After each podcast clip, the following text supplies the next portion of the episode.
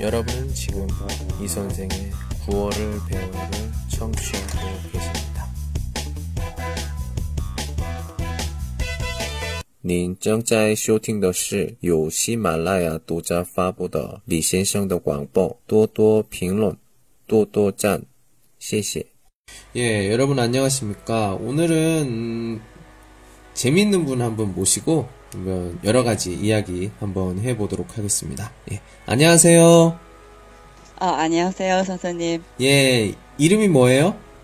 아, 신회이라고 합니다. 아, 신호에. 어, 우리 같이 이야기할 때 뭐 별명으로 한번 불러볼게요. 별명 뭐로 할까요? 글쎄요, 별명 없는데요. 어, 그냥 회씨 합시다. 회씨. 회. 아, 네. 네, 저, 저는 가끔 이렇게 회를 좀 좋아하긴 한데, 예. 예, 농담이고요, 예. 그래요. 네. 예, 회씨 지금 어디에 있어요? 어, 지금 당연히 집에이지.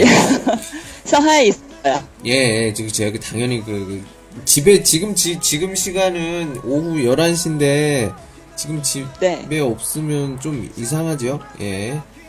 그래요. 네. 예, 지금 오늘 좀 바빴어요. 오늘 금요일인데. 어, 좀 바빠요. 뭐, 낮에는 출근해야 해요. 음, 그렇구나. 예. 그러면 회사원이네요? 네, 그렇지. 어, 예, 어, 말이 좀 짧아지는데, 예. 네. 아, 예. 그렇군요. 예. 그래요. 어, 그러면, 음, 한국어를 배우신 지 얼마나 되셨어요? 어, 글쎄요. 어, 몇 년 전도 공부하고 있는데, 음. 그 잊어버리고 학원도 다닌 적이 있는데, 음흠. 음. 또 잊어버리고 지금도 계속 교육은 다니고 있어요. 아, 교육원, 교육원 다니고 있다. 하시네요. 아, 예. 얼마나 되셨어요? 교육원 다니신 지?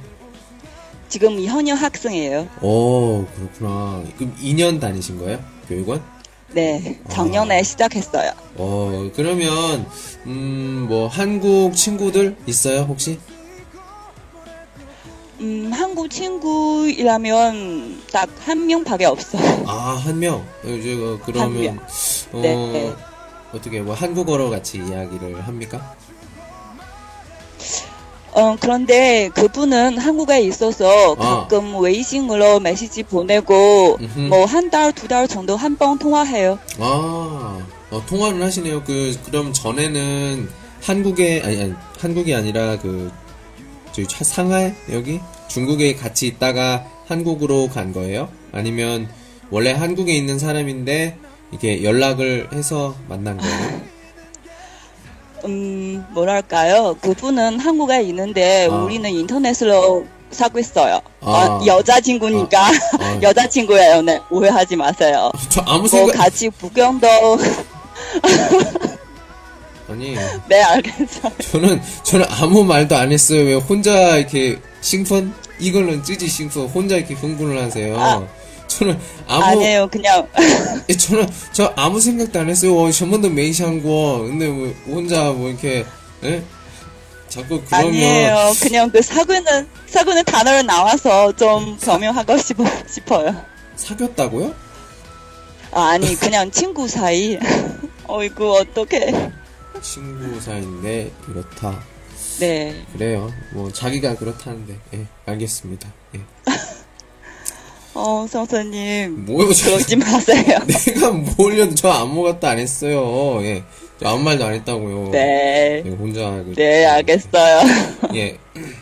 그래요. 그렇게 2년을 공부하셨어요. 저희 그런 뭐 시험 같은 거 본 적 있어요, 혹시? 아, 종급 시험 봤어요. 어, 합격하셨습니까? 어, 당연하죠. 음. 그럼 몇 급? 3급이에요. 와. 잠깐만. 와. 이제 또 더 높은 급, 뭐 4급, 5급, 6급 이게 도전할 생각 있어요? 음, 그 동창 같이 15월 종로 거급 하고 싶었는데 지금 계획 중이에요. 어, 그냥 계획 중. 계획 중. 예. 네. 그냥 계획 중이에요. 예. 계- 계획 중은 뭐 거정 거양도 있어. 여러 가지 뜻이 있죠. 예. 그래요. 예. 아, 네, 그렇지. 어, 한국에 가본 적 있어요? 어, 제주도만 갔어요. 오, 제주도. 음, 그럼 네. 제주도에 그 뭐 맛있는 곳 아니면 뭐 멋있는 곳 아니면 뭐 멋있는 남자들이 많은 곳 뭐 이런 것들 한번 소개 한번 해주세요. 글쎄요. 음, 너무 소화하는 거 멋있는 남자는 만난 적이 없어요. 중국 사람 많지 않아요 거기? 글쎄요. 제가 음, 갈 때 어, 제주도에는 뭐 무슨 병 있나요? 마스, 마스크 다 있는데. 아 메르스 말하는 아, 거예요? 네. 네, 중동감염. 그러- 예. 네. 그때는 사람은 적어요. 아 그 저는 그 한국 언니는 약속이 있어서 예. 제대로 갔어요. 아 그렇구나. 네. 그래서 중국 사람은 음흠. 음, 별 많지 않아요. 그냥 재미가 놀았어요. 예. 뭐, 마, 맛있는 거 많이 먹었어요? 네. 그리고 그, 어, 재미있는 거, 음, 찜질방에 잤어요. 아 찜질방. 어 한국이 네, 찜질방에 야- 가셨네요. 예. 네, 영어이도 했어요. 아, 예, 그, 꼭 그 찜질방 가면 그 하는 거 있죠. 예, 양머리, 예. 음, 네. 그 찜질, 한국 그 찜질방에 뭐 있어요? 찜질방 안에? 글쎄요. 낮에는 너무 긴 시간, 긴 시간 놀아서, 음흠. 어, 저녁에 찜질방 갔을 때 이미 늦었어요. 어. 게다가, 으흠. 매니스 있어서 사람을 적어요. 어. 그러면, 네. 음, 찜질방 안에 뭐 있어요? 뭐 노래방도 있고, 뭐 이렇게 오락실도 있고, 뭐 그런가요? 아니면 뭐 그냥 찜질방? 주 찜질방? 그거만 너무너무 있었어요? 피곤해서 그냥 잤어요. 그냥 잤어요? 음. 그래도 좋지 뭐. 예, 예. 그냥 그 옛날에 드라마 봤을 예. 때, 뭐 한국 사람은 찜질방에 즐거워 놀았는데, 예. 그 한 번 꼭, 어, 느껴 싶어요. 아, 그래서 그- 갔어요. 그리고 뭐야 그 계란 계란 막 머리에다 이렇게 머리로 깨고 뭐 이런 거 해본 적 있어요 거기서 계란 너, 너무 늦게 갔어서 계단 바라도 안 나요. 아 그냥 주무셨군요 그냥 그 뭐, 네. 호텔 간 거랑 비슷하네요 예. 음. 네, 그래도 그 언털 있는 호텔을 잤어요. 어 그래요 예 네, 그렇게 보면 그냥 되겠네요. 똥에 잤어요. 음. 똥에 잤어요. 예. 음 그러면 조금 얘기를 조금 바꿔서 음, 네. 한국에도 가보고 했으니까 한국 음식에도 좀 관심이 많아요 음, 괜찮아요. 불고기나 짜장면. 아, 짜장면이나 불고기. 네. 음. 뭐 다른 것들은 뭐 좀 아, 요, 요거 조금 맛있다. 뭐 그런 거 있어요? 어, 다운지 뭐 선생님, 근데 예. 꼭 저한테 계속 질문을 물어야 돼요. 저는 저는 질문 물어도 돼요? 괜찮아요? 예? 괜찮아요? 예? 글쎄요. 선생님, 지난번에 그 말하는 거백에 그대로 했어요? 뭐요? 뭐, 뭐 무슨 얘기 하는 거예요, 지금? 네? 거백에 여자. 무슨 잠깐만. 저기 무슨 얘기 하는 거예요? 예? 왜? 대답해야죠. 뭐, 뭐. 이상 안 돼요. 이런 거는 이런 네, 건 방송에 왜요? 할 수가 없어요. 안 돼. 이거는 예. 예, 방송에 이건 네. 나가지만 대답할 수 네. 없습니다. 예. 네, 알겠어요. 그럼 결- 질문 바꿔요. 음, 결과가 잘 된 바꿔요. 다음에 이야기를 해드릴게요. 예. 또 뭐 질문이 있습니까? 글쎄요. 선생님 몇 살이에요?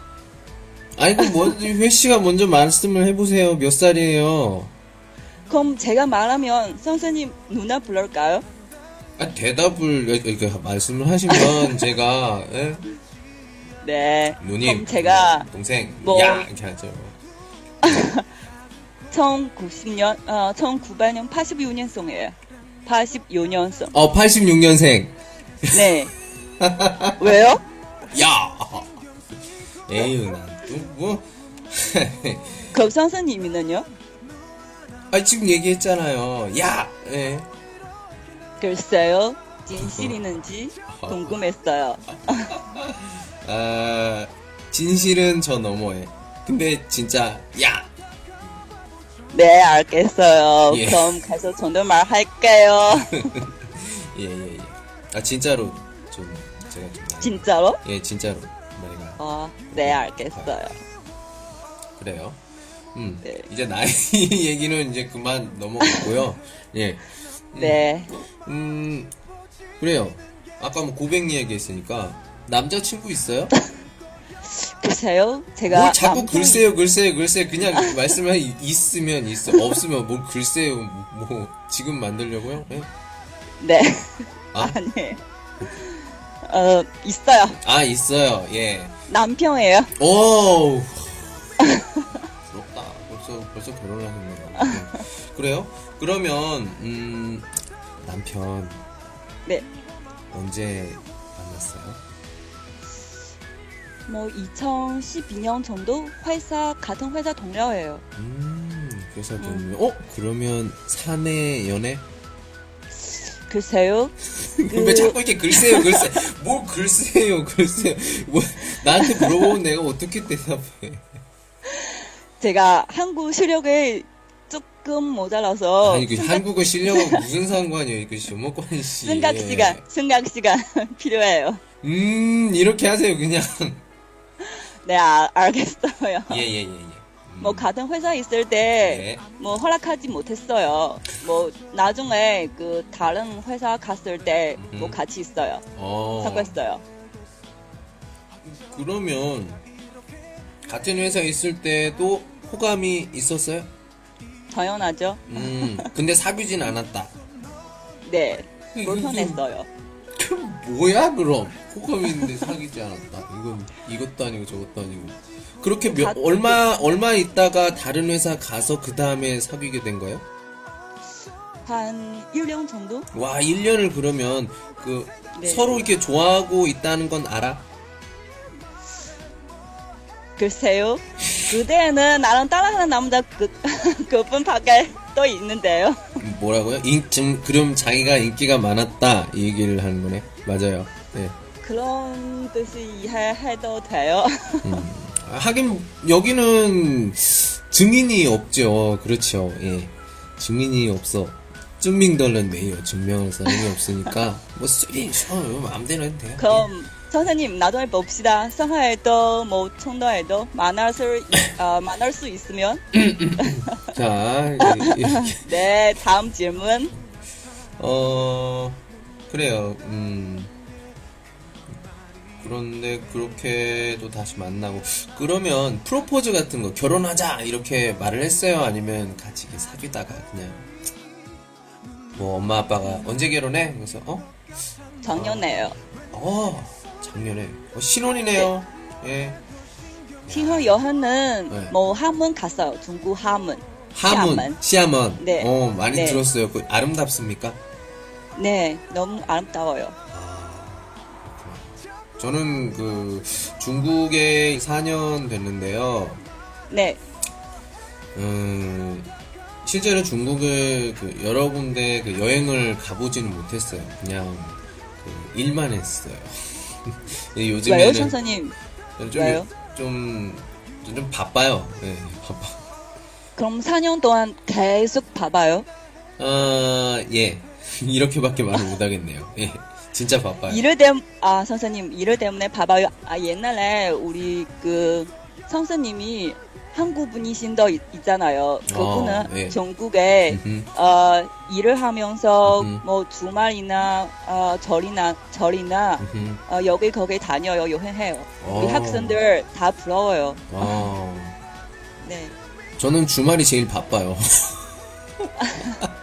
어, 선생님 혹시 학군 선생님이에요? 예, 학원에 있습니다. 저는. 음. 어, 그래서 주말엔 너무 바빠요. 음, 주말에도 바쁘고요. 학생들 방학 때는 더 바빠요. 아, 그럼 평상시는 뭘 해요? 평상시는 수업하죠.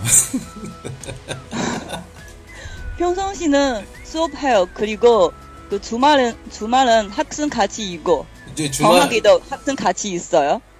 방학 때는 방학반이 있고요. 주말에는 주말반이 있고요. 저녁에는 저녁반이 있고요. 바, 낮에는 낮반이 있습니다.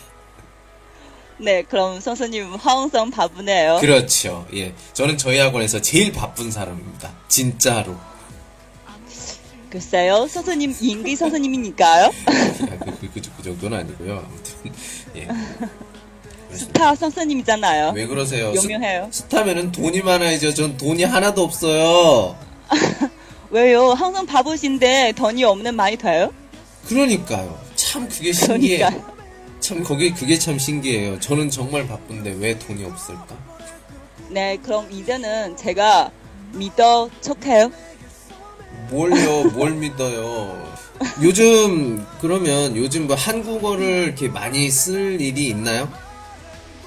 어 거의 없거든요. 아 거의 없어요. 네. 음, 뭐 한국어를 이렇게 사용을 할 활용을 할 방법 뭐 생활에 있나요? 어 글쎄요. 저의 근처에는 사람이 다 중국 사람이니까 예. 한국어를 다 못해요. 그 대학교 다닐 때도 예. 그 수업 시간 항상 선생님이 말을 들어요. 어. 그 동창끼리 한국어를 대답을 안 나요. 그러니까 제가 제가 더 고민해요. 한국어는 어떻게 말할지, 말하기는 어떻게 연습하는지 지금 궁금했어요. 아, 그래서 그래요. 제가 네, 그래서 제가 제가 공부하는 방법은 그냥 그 드라마 보고 음. 그 따라 말해요. 그리고 그 지하철을 탔을 때 아. 음, 뭐 라디오도 뭐 한국어 본문도 음, 들어요. 아, 그렇군요. 음. 계속 듣기만 하시네요? 듣고 네, 따라하기. 그렇지. 어떡해. 예, 좀 말하기 어떡해요. 아쉽네요. 이게 이런 자유로운 대화, 자유로운 대화를 해야 그 어떤 상황, 침황 상황에 맞는 어떤 어휘, 세- 단어가 딱 생각이 나서 이렇게 이야기를 하는 그런 순발력, 순발력이 굉장히 이렇게 빨라지고 또 이렇게 대화를 조금 더 자연스럽게 할 수가 있는데 그런 경험이 많이 부족하면 단어를 많이 알아도 이 상황에서 이 단어를 써야 돼 라고 머릿속에서 이렇게 샹출라이 생각나는 시간이 좀 오래 걸려서 이반 야오티엔더쇼 글쎄요 음 네, 그래서 제가 항상 글쎄요 말해요. 그 생각 그냥 시간 필요하니까요. 예 저요 보통 이러, 이렇게 얘기하죠 뭐 글쎄요 아까 했고 그다음에 뭐 그냥 그다음에 음 보통 이 네. 쌍종 세 가지 세 가지를 많이 이야기를 네. 합니다 그래서 제가 더 너무 고민했어요. 예. 저는 그 한국어를 가르치고 있는데 참 안타깝다 하는 게 음, 네. 좀 한국어를 쓰는 쓰는 그런 상황 이런 생활에 네. 이런 게 좀 많았으면 좋겠어요. 그러려면 좀 그 우리나라 한국이 좀 많이 발전을 해서 좀 어떤 뭐 일이라든지 이런 게 많으면 그 한국어를 이렇게 사용하는 사람들이 훨씬 더 많고 할 텐데 그게 조금 없어서 그 주요 그냥 뭐 러닝맨 뭐 여러 가지 종이 제목 뭐 저는 뭐 띵시지 드라마 보는 데만 때문에 간심취로만 하는 게 조금 약간 음, 아쉽다 음, 컷이 예 네. 아쉽습니다. 그 이 정도라면 그 한국어로 취직하도 어려웠는데 예 그 취미라니 어, 취미니까 완전 포기하도 할 수 어, 포기할 수도 없어요. 음. 그래서 그래서 잊어버리고 공부해요. 음흠. 뭐 공부하다가 잊어버려요. 음. 몇 년 전에 계속 이렇게 해요. 돌아와요. 아 그렇구나 예. 네. 어떻게 뭐 한국어 수준이 굉장히 높아지면 뭐 하고 싶은 뭐 목표 뭐 이런 거 있어요? 음, 지금은 거급 시험 보고 싶었는데요. 음흠. 그 15월 정도. 음흠. 10월 음, 음. 네. 아마도 어, 아무튼 그런 그 고급 시험을 이렇게 어차피 시험지는 다 똑같으니까 고급이나 예. 중급 네. 점수만 많이 맞으면 되죠. 예. 뭐 네. 시험 보는 거는 문제 푸는 방법이 제일 중요하거든요. 항상 제가 뭐 수업 시간에 이렇게 강조하고 그런 건데 그것만 알면 뭐 문제 푸는 건 빨리 풀 수가 있으니까 빨리 풀면 이렇게 자기가 이렇게 좀 실수를 좀 적게 하고 좀 많이 만들 수가 있겠죠. 예. 네. 옛날에 종급 시험 봤을 때 그 모르는 단어를 참 많이 있거든요. 음. 그런 것도 있지만 알고 있는 단어인데도 음, 생각이 안 날 때가 있어요. 그런 시- 그런 실수 실수를 좀 네. 줄이면 하나라도 더 맞을 수가 있겠죠. 네. 음. 그래요. 예, 지금 우리는 회 씨와 같이 이야기를 하고 있습니다. 네. 그래요. 음, 지금 여러 가지 이야기를 해봤어요. 예. 음, 나이가 몇 살이야? 이런 것도 있고, 예? 한국어 어떻게 배웠어? 뭐 이런 이야기. 예. 여러 가지를 하고 있는데, 그래요. 음, 지금 뭐 결혼을 뭐 해- 해보렸으니까 뭐 한국 남자 뭐 어떤 남자가 좋아요? 뭐 이런 거 물어보고 싶었는데, 그거는 뭐. 물어도 돼요. 제가 멋있는 남자 좋아해요. 아니요. 남편, 남편분, 그, 호이쇼 한국이면 한국어 할 수 있어요? 걱정하지 마세요. 그분은 한국어 모르겠어요. 아, 몰라요? 음. 네. 그러면, 아 선생님 예. 기억 기억했어요. 지난번에 어떤 거요? 지난번에 제가 예. 제가 선생님의 녹음을 예. 음, 들었을 때 그 선생님이 그 대화 아, 대화자는 그 대화자는 여자니까 예. 자꾸 우선인가 아, 우리 남편은 아, 이 남자는 한국 남자지 이 여자는 중국 여자지 음, 중국 여자는 계속 웃으니까 음. 혹시 그분은 한국 남자는 중국 여자 꼬시고 있어요 그때 네, 저는 다른. 아, 그렇게 뭐라 했어요 예, 간단하게 좀 참 재밌게 이야기를 하고 있어요. 지금 회씨와 이야기를 하고 있는데. 그래요. 어, 어떻게, 오늘 방송 어떠셨어요? 녹음. 너무 즐거웠어요 아 즐거웠어요. 뭐 저희 네. 이렇게 이런 그 자유로운 주제로 그 한국 사람과 이야기를 해본 적이 있습니까? 뭐 한국의 그 누나랑 가끔 얘기해요 음 그렇구나. 어떤 얘기해요 그럼? 같이? 뭐 한국의 지금 날씨는 어, 예. 음흠. 어땠냐, 어허. 동구 생활은 어땠냐, 뭐 음흠. 제가 오늘 힘들어서 왔냐, 뭐 언니는 어디에 갔냐, 어허. 남자친구를 찾았어요. 어. 아, 그 뭐 언니는 그런 얘기였네. 어, 어, 그 언니는 그럼 남 결혼을 안 했어요? 아 지금 결혼해 결혼 안 했어요. 아. 남친도 없어요 아직은. 아, 사귄 적은 사귄 있죠. 남자도 없어요. 없어요. 아, 그럼- 사귄법 있는데 지금 없어요. 예, 사귄 적은 있겠죠. 예. 그분도 그 뭐 잘은 모르지만 예, 금방 또 이제 멋있는 남자 또 만나실 거라고 믿습니다. 네. 예, 좋겠고. 어 선생님 나중에 중국에 살래요? 한국에 살래요? 어, 제 지금 사람 일은 내일을 몰라요. 내일 어떻게 될지 몰라요. 근데 아, 계속 여기 있고 싶어요. 계속 중국에. 예. 오늘 방송 뭐 다시 아까 또 물어봤었는데 예, 즐거우셨어요? 당연하죠. 예. 이 선생 목소리, 예, 그, 녹음해서 듣는 목소리, 그리고 지금 저와 같이 이렇게 이야기하는 이 목소리 어때요? 많이 달라요?